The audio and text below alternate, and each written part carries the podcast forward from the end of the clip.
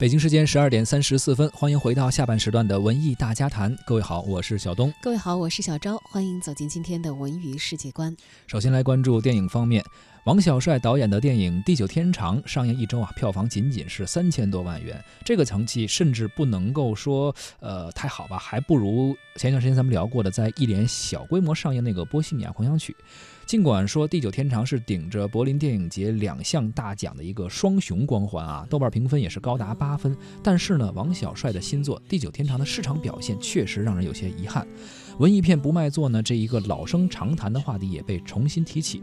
不过呢，最近啊，王小帅和《地久天长》再次成为舆论的焦点，却是因为导演的一次朋友圈营销。三月二十七号的凌晨，电影《地久天长》的主演咏梅晒出了导演王小帅的朋友圈宣传文案。文案当中呢，王小帅的宣传方式也引发了一些争议。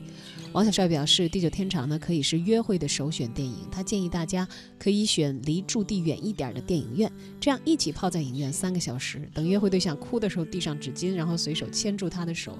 结束之后已经凌晨了，之后的事就顺理成章。而此文案一出呢，不少网友表示。导演可能有要贴近市场的意图啊，但是有点用力过猛了，宣传的方式其实欠妥。随后呢，在二十七号晚，王小帅发文回应此事，称：“看来啊，我不适合搞营销，就是想说，喜欢的一定要多转发推荐，谢谢朋友们支持。”或许呢，这就是文艺电影所面临的一个尴尬。你导演妥协吧，观众骂你说你怎么不坚守住底线呢？还搞什么文艺片啊？你不妥协吧，这票房是真上不去，市场压力最后还得导演自己扛。电影产业专家蒋勇表示说：“如果啊，仅从王小帅个人的角度来衡量，《地久天长》的票房比他以往的作品票房加起来还要多。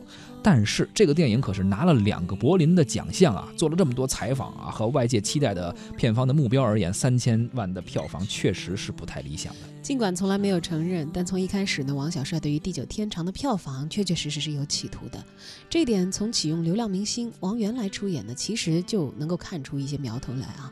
这部电影呢，在柏林秦雄开始，媒体就铺天盖地的进行报道，而且应该是连续了很长一段时间没有一直没断啊。在电影上映的前后呢，主创们到各大票仓城市也是没有少路演，然后微博、抖音等等社交网站呢，也都一直不停的在宣发。王小帅甚至是豁出脸来给这个 抖音网友录制了视频啊。你想想，在正式上映之前，影片就已经在这个二百零五个城市开启了超过三千场的点映。求的就是口碑扩散，但效果其实不太好。虽然说跑了很多的点映，他本来想的是前期点映场的时候，比如有一些媒体场啊，或者有一些资深的影评人啊，看完之后，呃，能够给一些好评，给一些口碑的发酵。但是你发现这个三千多场的点映做完之后，你朋友圈啊，包括你微博上，你看到大规模的刷屏吗？并没有。当然了，这个出品方之一啊，博纳影业的总裁于东呢，也放话，嗯，这他曾经放的话还挺狠的，说这个。地久天长的这个票房，他说至少能破两亿，但是目前看来，这个话可能放的确实还是太乐观了一点吧。